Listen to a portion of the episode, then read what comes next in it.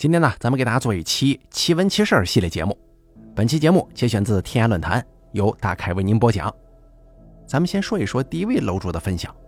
那这个楼主的名字叫心理阴影，他是这么说的：今天我要说的这个事儿啊，由于时隔已久，很多细节早就记不清了，再加上自己文笔一般，大家随意听听就算了。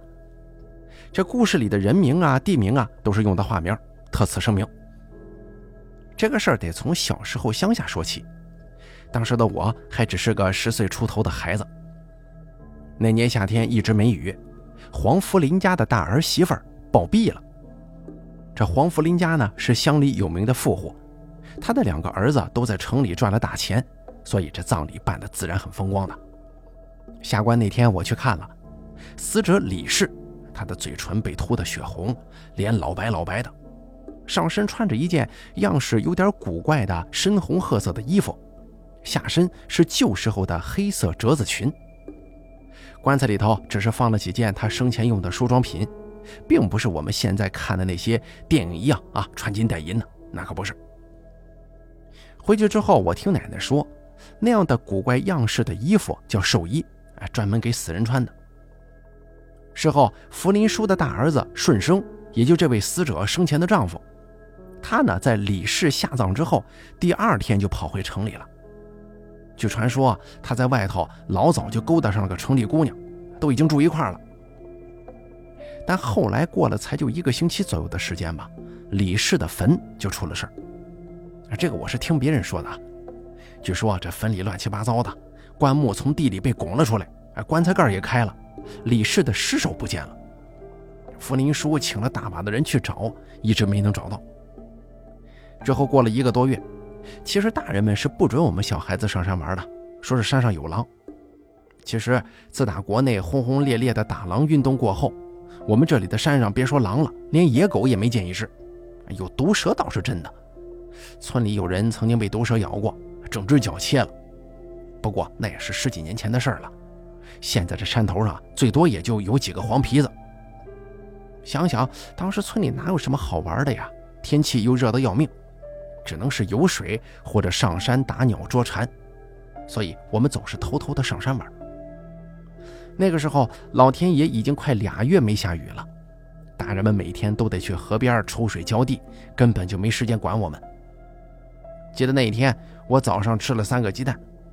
我们七八个孩子本来是在河边游水的，但是我跟大头三四个都不会水，应该是大头提议上山玩的。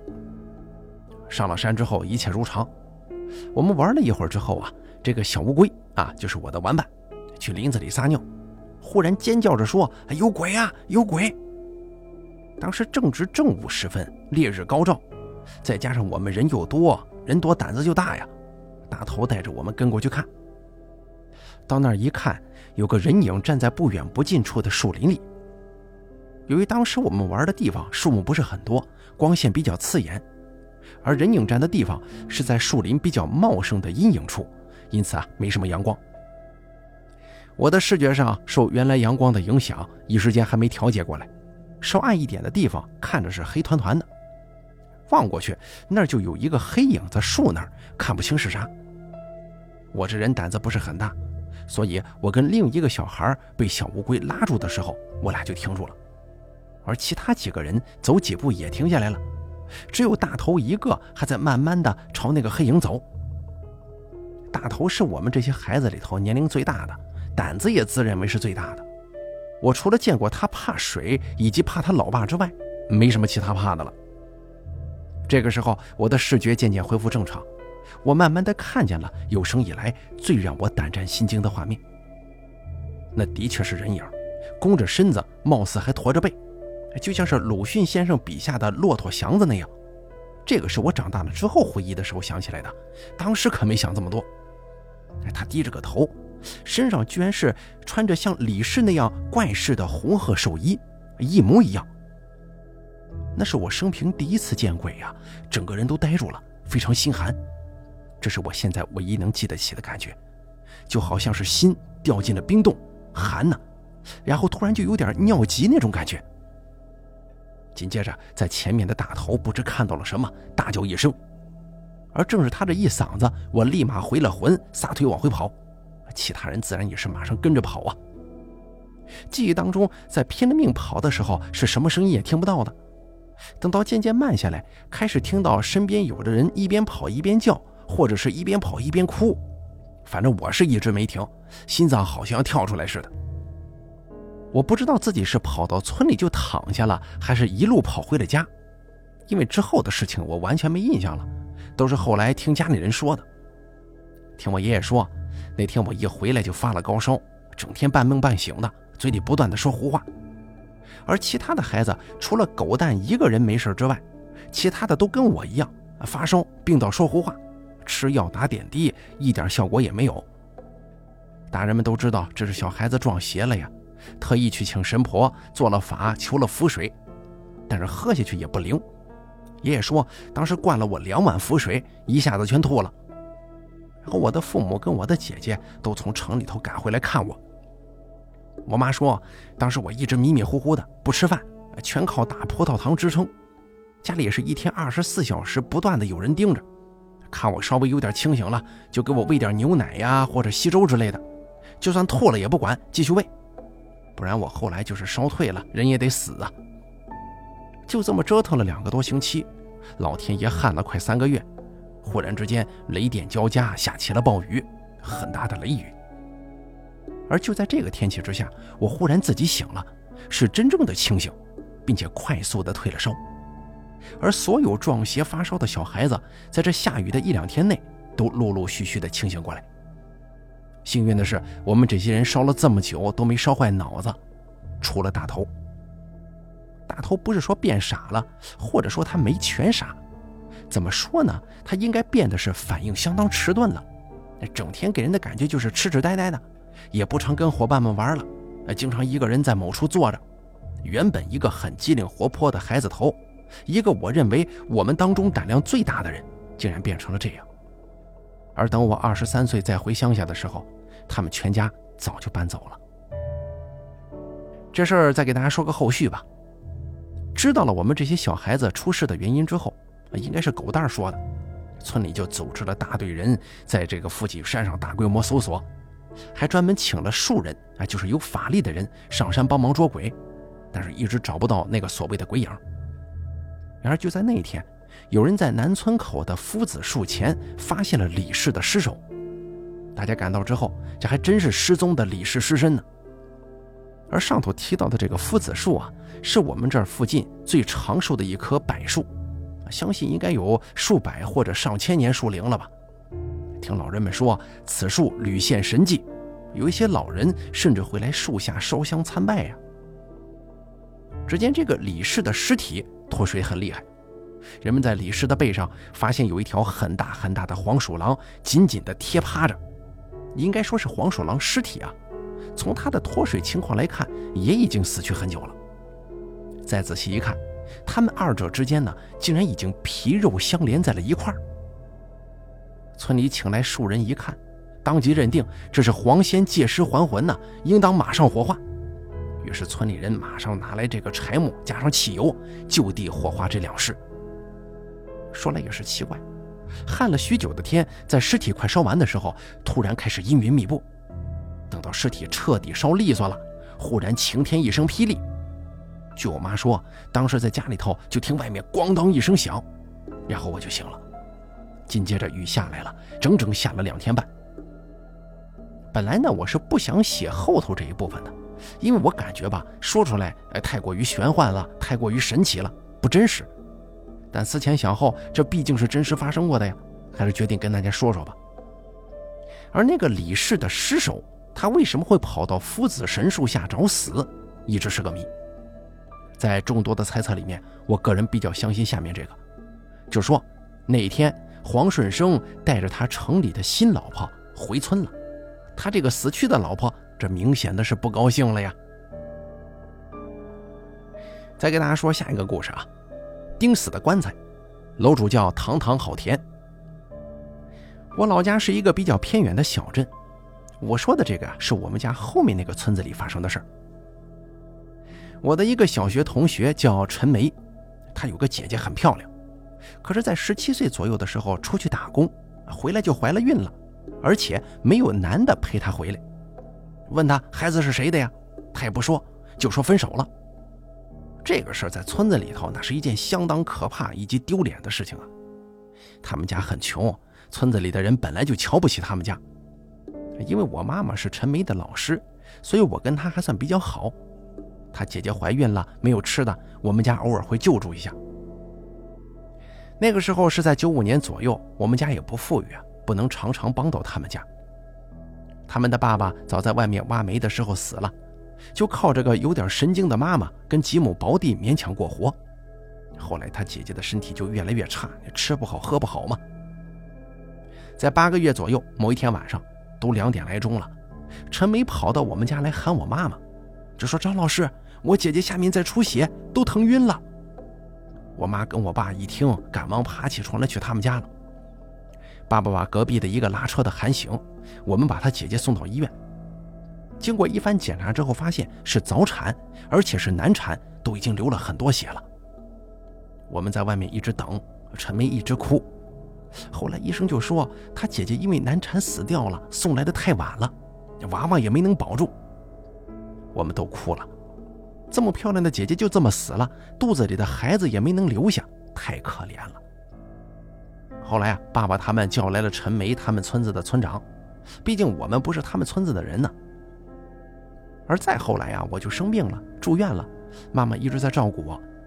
等我病好回去后，才听说，那个村长把陈梅的姐姐装了口薄棺，还用棺钉把她姐姐的心脏给钉死了，把那娃娃也给钉到了棺材里。还往嘴里头装了油菜籽儿，说是怕他的姐姐变成厉鬼害人。再后来听说，这个陈梅的姐姐是在外头被人强奸了的。再后来，村长的儿子出车祸死了，听说心脏口那边有个洞，大家都想不通啊，这车祸怎么会把心口这边弄出个洞来呀？这不，村长死了儿子吗？他也没过多长时间生病了，也死掉了。他们村子的人都说是陈梅的姐姐报仇来了。可怜的陈梅，小学都没有毕业就没读书了，过了些年听说嫁人了，还不到十八岁的年纪。有一次过年在街上看到她，不是他叫我的话，我都认不出他来呀。明明才二十三四的年纪，怎么看起来像是四十好几了？牵着一个四五岁的娃娃，脏兮兮的，看得我鼻子很酸，打了个招呼就走了。还有下一个事儿。那时候我在读初一，十一岁半左右。我在我们广福镇中坟山湾读的书。我妈妈生病了，被送到德阳市医院去了。当天早上，我被闹钟叫醒之后，就跟平常一样起床去上早自习。很奇怪的是，平常这个时候已经有些同学在街上了，可是这天似乎很早都没有人，狗叫得很凶，天也很冷。我拉了拉衣服，就去找我同学一起去学校。他们家在街头的十字路口边的另一条比较偏远的路上，我家在主街道上。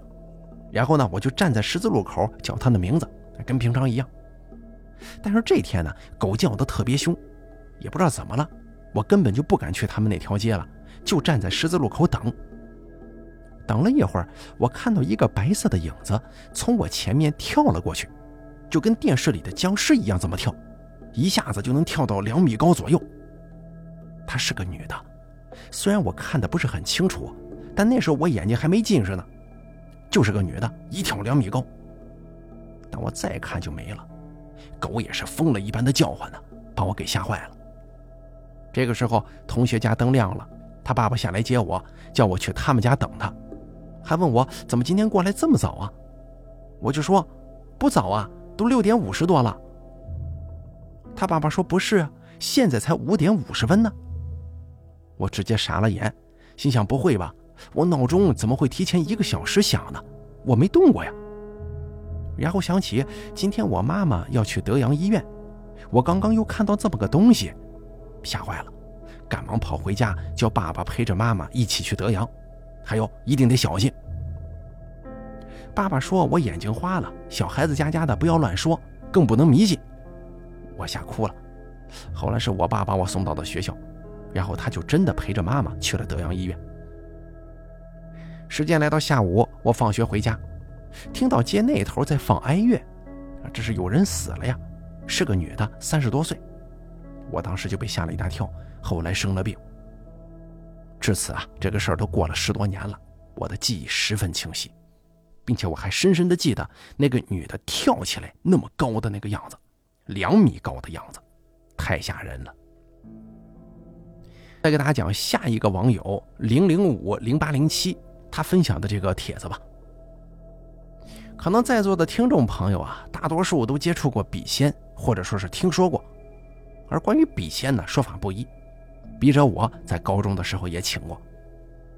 我主要说一下我请笔仙的时候发生的一些事情吧，可能跟诸位玩的时候情况不太一致，但我可以向你保证，这是我的亲身经历。我是一个普通人，也就是说，长这么大，除了偶尔遇到一些不可思议的事情之外，我没有任何预测能力，更不能通灵啊、见鬼呀，也没有什么所谓的阴阳眼。可能正是因为我太普通了，我请来的东西也很普通。不过有一点可以肯定，如果说是心理作用，或者说是手的不自觉运动，那绝对说不通。但准确程度不敢恭维，可能是我请来的东西道行太浅了吧。笔仙这东西啊，是我上高中以后才知道的。那会儿，一个同住宿的男生叫我玩。这个男的长相、性格是那种不男不女的感觉，所以当时跟他们班的女生玩的比较好。女生相对比较爱玩这些，所以他就学会了。再加上他天生八卦，有机会自然是问：“哎，笔仙，我们班那某某某是不是喜欢某某某啊？我们班的某某某是不是喜欢隔壁的某某啊？”这样的问题。第一次玩的时候，我不大信这个。总觉得是他的手在拖着我动，因为那种动的速度很快，完全不是两个人不经意间运动的感觉。直到后来，我跟我表妹玩了一次，这才觉得的确有种不知名的力量，而且那种力量很可能是一种能力。在这儿值得一提的是，那段时间全校风靡笔仙，大家知道请过笔仙那个纸是要烧掉的，结果很多女生玩完了害怕。找男生去厕所烧纸，结果男厕所总是火光漫天的，最后惊动了校方，老师也是一阵痛批。我知道邻班一个女生自己就能请笔仙，而且那笔呀动得飞快，那会儿大家很羡慕她，但是现在看来，她多半是有点中邪了，有什么好羡慕的？我以前就不认识她，所以现在也不知道她人怎么样了。算了，扯远了。我就说一说我跟表妹请笔仙的那次吧。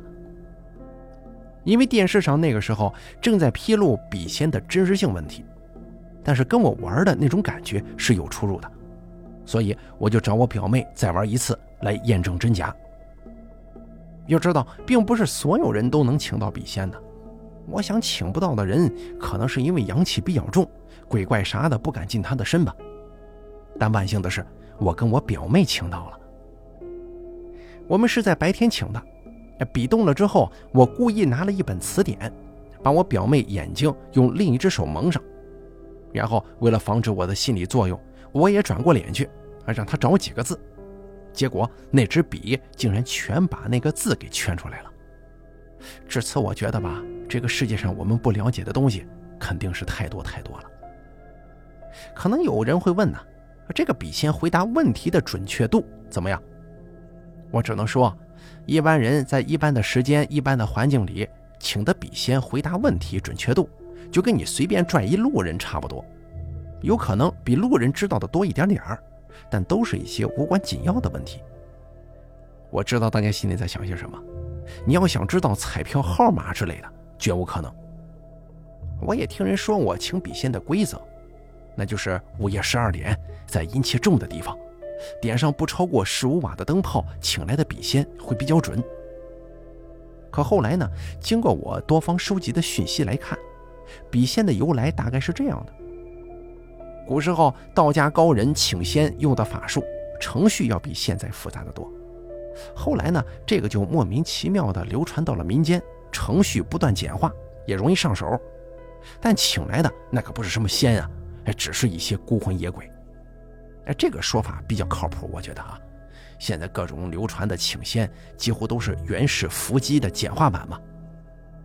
就我个人猜测，按他们说的规则，请上来的东西不会是神仙，很可能是厉鬼，因为怨气大呀，能量就大，所以准确度高。但是笔者我没胆子尝试这个。在这儿提几个建议啊，第一，希望没请过的人千万别轻易尝试，特别是那种敏感的、神经衰弱的、容易什么事儿都跟这种东西联系起来的人。第二，你实在想玩这个。就在阳光明媚的地方玩，不过你请来的估计也没啥能力，全当乐呵吧。第三，敬鬼神而远之，你可以不相信，但是别乱骂。逼着我也没有什么信仰，但是我绝不随便攻击别人的信仰。第四，我发现有一些教别人请笔仙的人，精神呢都不太正常，啊，有点类似中邪，所以说他们的话呀，少信少听。接着我说一个在叔叔家请笔仙发生的事儿吧。那天我们闲得有些无聊了，就问这房间里头有没有鬼呀？笔仙回答说有。又问有几个呀？答三个。又问叫什么名？结果前两个把我和我爷的名字写出来了。这个有点搞笑啊，不过这绝对不可能是我表妹的恶作剧。但我爷爷是他亲外公啊，这个说不过去。后来第三个鬼的名字就谁也没听过了。为了大家不对号入座啊，在这儿简称他为 R 吧。话说这个 R 是一个比较土气的名字，我们不约而同会觉得是不是以前死在这里的房主啊？于是慌忙跑出去向我奶奶证实。我叔叔跟我奶奶是住在一起的，那会儿我奶奶在屋外，我们跑出去就问他听没听说过这个名字呀？奶奶皱了皱眉，就说：“你们问他干什么呀？”我们就如实回答了。但是我奶奶说：“不认识，不认识，一边玩去。”当时我就隐约觉得我奶奶一定认识这个人。后来在家吃饭的时候，无意间跟我妈说起了这件事儿我妈就说：“这个儿不就是那个人吗？哪个人呢？”原来当时我叔叔跟一个叫儿的女的同居了一段时间。其实这也再正常不过了，不过我奶奶是老一辈的人，认为这种事情是家丑，不可传扬。我跟表妹也只是知道有这么个事儿，并不知道那个人姓甚名谁。啊，至于这个儿嘛，迄今为止人家还是个大活人呢，估计那应该只是笔仙开的个玩笑罢了。但是通过这件事儿，我觉得请来的东西应该是长期在叔叔家附近游荡的。要不然的话，他怎么会知道儿的名字呢？所以后来我头皮发炸了很长一段时间，做什么事儿都有一种被人盯着的感觉。再说一个我跟我表妹请笔仙发生的事儿吧。那天是晚上，因为有过前几次请笔仙的经历嘛，多多少少有一些了解，也就不害怕了。我上来直接就说：“有没有鬼啊？有鬼赶紧给我出来！”当时胆子确实很大了。但现在退步了。然而，这个笔仙真的过来了，并且动得飞快。所以，有些恐怖小说跟电影里描写这个笔仙生气的时候啊，笔会飞快地划拉，这个场景绝对不是空穴来风。当时我经历的就是这个样。后来他赖着不走了，纸都划烂掉了。但是我本人并不怎么害怕。我就问他：“你想怎么样？”他说：“死。”问他怎么死？他说：“淹死。”又问什么时候，他说就在第二天。对话大概是这样的，但因为当时呢，我就是不咋害怕，可能是因为周围的环境对我来说太熟悉了吧。这个期间，我跟表妹还一直在嘿嘿的笑，但多多少少啊也有点慌，主要是觉得他不走，我们把笔这么一扔，他在这儿岂不是要跟我们住夜呀？于是我表妹开始为我打圆场。就道歉，使劲道。慢慢的，对方同意了，走了，还提出了一个让我感到匪夷所思的要求，就是给他烧一箱冰激凌。当然了，这绝对不可能做到啊，所以我们就没去做。最后他还告诉我们，今天晚上不要出门，说是有鬼出没。但那天不是什么特殊的节日，更不是鬼节。再者来说，根据我以前的经验。他说的绝大多数都是那种胡说八道，我也没放心上。我跟我表妹还想，天这么晚了，谁会出门呢？这不是废话吗？请走了以后，我姑姑就冲进来了，弄了个小推车，要去学校弄点东西回来。我表妹一听，就死活不让他妈出去。当然了，没到声泪俱下那个地步啊，因为她也并不相信笔仙说的话。后来啊，还是去了，他们一起去的。我在家看电视等着。他们娘俩回来的时候，的确发生一点小事故，说是这个手推车爆胎了。这个推车的轮胎比自行车的轮胎大多了，也厚多了，这爆胎率按理来说比较低呀。但是到底跟笔仙说的不能出门有没有关系，这个咱就不得而知了。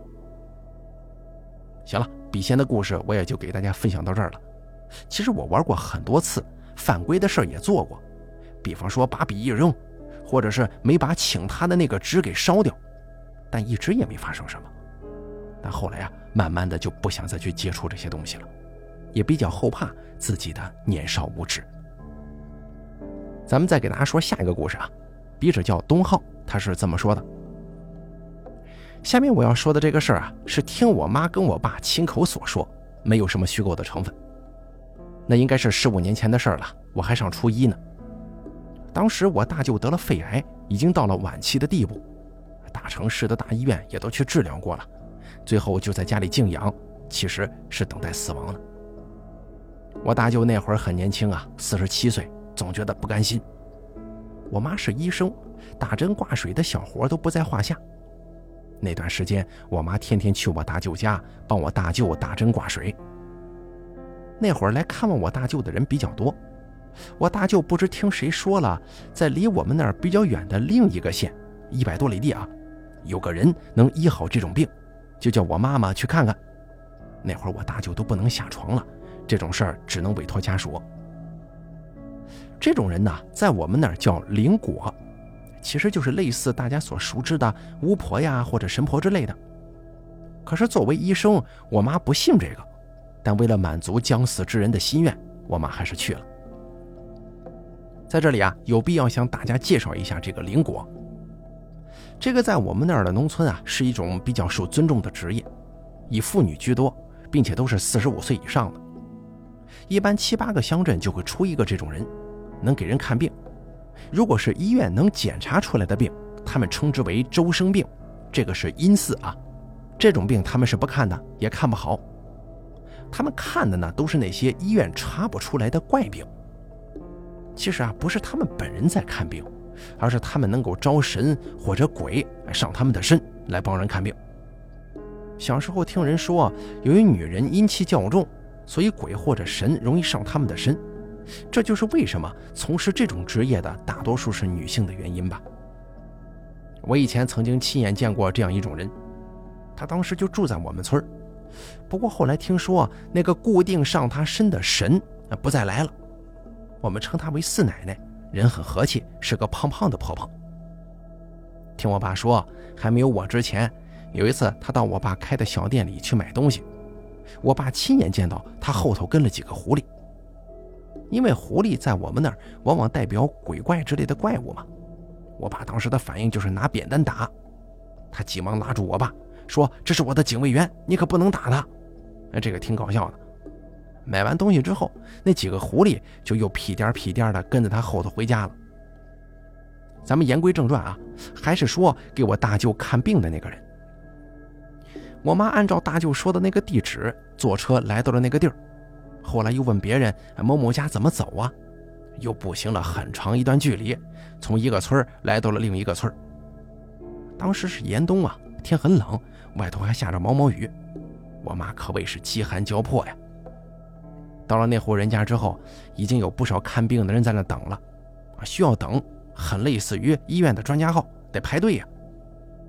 排在我妈之前的是个三十多岁的男子，他妻子出车祸去世了，他是来帮他妻子关魂的，就是请灵果将他妻子的亡魂从阴间带来，附在他身上与亲人说话。我妈亲眼看见那个灵果打了几个哈欠之后，就如同睡着了一样。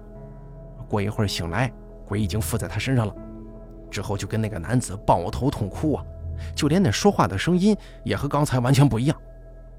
那个男子说的就是他妻子生前说话的口气和声音。接下来轮到我妈了，我妈带了一件我大舅常穿的毛衣，就代表我大舅本人。这个是其他人指点的，就是病人实在下不了床了，就带着他常去的衣服过去也行。只见这位灵果用一根穿了线的针插在毛衣上边，说是搭脉，哎，就很像中医那一套啊。过了一会儿，他就跟我妈说：“哟，这人已经没救了呀。”这一切都在我妈的意料之中，没什么值得惊讶的。但是令人惊讶的事儿即将发生。我妈说：“那据您看，他家房子的风水有没有问题啊？”对方说：“你等一下。”然后打了个哈欠，像睡着了一样。过了一会儿醒过来之后，就说：“啊，刚才我去看过了，你家的房子没有问题。他得了这个病就是命，是没有办法改变的。”我妈又说：“还有个老房子在哪儿在哪儿呢？可能那老宅子上风水有问题啊！麻烦您再给看看行不行？”他又是打哈欠，睡了一会儿，醒了过来，就跟我妈说：“我刚才去过了，那个老房子已经被火烧光了，没什么看头。好在房子前面有个大鱼塘，能带着一点要不然几年之前就应该被烧了。”听到这儿，我妈是惊愕不已呀。因为我大舅家的老房子前几天确实失火烧光了，门前也的确有个大鱼塘，但我妈只是告诉了他具体位置在哪儿，并没有说烧掉这个事儿，更没提啥鱼塘啊。她一个百里之外的农村老太太，居然在几分钟之内穿越时空，看到这一切了。最后，我大舅过了春节，没过多长时间就去世了，这个也在我们的意料之中。但长期萦绕在我脑海里的问题是：这世上真的能有这种隔空识物的人吗？很令人费解啊。还有一个事儿啊，这个事件的当事人是我一个远房表哥，虽然我管他叫表哥，但实际他的年龄比我父亲还大呢。事件的整个过程，我大多就是听我这表哥说的，也有一部分是听我家人讲的，我就把这两下子加一块儿讲给大家听吧。事件发生的具体时间我记不太清楚了，但肯定是在我上初一或者初二那段时间，大概有十五年左右了。我表哥是个残疾人，年轻的时候一只手被打稻谷的机器给割断了，但他为人比较精明，以前还在我们那个镇上一个小事业单位做了个小领导呢。他的妻子也就是我的表嫂，据说也是个比较聪明的人，但我只见过他一回。话说，当时我这表嫂生病了，就是发高烧，医院查不出发烧的原因，最后医院下的结论就是四个字无名高烧。我在前头的帖子曾经说过，由于女性阴气较重，容易被鬼怪附身嘛。我这个表嫂在年轻的时候就曾经被个鬼附过身，在家里有很多异常的举动。当时家人不知道这个鬼是谁呀，就没招。后来呢，家人点燃了大把的香，就这么熏我表嫂。这是一种土法子，就是在熏那鬼，把点燃的香强行放在他鼻子下面。这么做的话，就是让那个附身的鬼吃不消啊，就会说出他的名字和相关身世，就好处理他了。原来是这附近河里的一只水鬼，多年前淹死的一个二十多岁的年轻人。后来简单做了点法事，就把他给请走了，人也好了。但这次的情况十分严重，医院又查不出任何原因。我表哥怀疑这是不是又被啥东西附身了呀？我表哥很注意观察我表嫂的行为举止，发现跟以前不太一样。这一来呢，他有时候会对我表哥说：“你别帮我治了，治不好的。”而且他说这句话的口音跟之前不一样。我表哥说这应该不是我表嫂的想法。而是鬼怪借助他的身体在说话。我这表嫂，我这表嫂当时才四十来岁呀，家里有两个儿子，小儿子才上一年级左右，怎么会不想活了？二来呢，就是我表嫂睡觉时候的样子，她不太像正常人睡觉的那种姿势，而像是一只动物蜷缩在那儿。我表哥就怀疑她是不是被狐狸附身了。我表哥连夜去了我们附近的另外一个镇上。那里啊有一个懂这方面的人，那个会法术的人画了些符给我表哥，让他回去烧了之后泡茶给他老婆喝。另外还做了一个可以挂在脖子上的符，让他戴他老婆脖子上。咱们听故事的朋友一定会认为，有了这些东西，那应该能制服或者赶走那只狐妖了吧？事实正好与此相反。听我表哥说，他带着这些符到家之后啊，老婆的反应是比较强烈，但是表现出了一股很不屑的神情。然后我表哥烧了符，泡在水里面给他老婆喝，但他死活不肯喝。后来就硬给他灌，结果还是不肯喝，并且还把碗给打了。再把符挂他脖子上，一挂上去，他就用手攥着符。听我表哥说，如果他这样做的话，符就不起作用了。其实这些动作应该都是那只狐妖做的。自从做了这个事情之后，那只狐妖就变本加厉地折磨我表哥的老婆。再后来没过几天，人就没了。医院的结论还是无名高烧。我表哥后来聊这个事情的时候啊，总是表现得很后悔，因为有两种方法可供选择，一种就是做法事求这狐妖离开，另一种是来硬的逼迫他离开。但如果不成功的话，人死的会更快。那现在情况大家都知道了，肯定是后者呀。至于这只狐妖为什么会上我表哥老婆的身，以至于最后把他弄死，我表哥没说，我也就不得而知了。好了，咱们本期奇闻奇事节目啊，就给大家做到这儿了。感谢您的收听，咱们下期节目不见不散。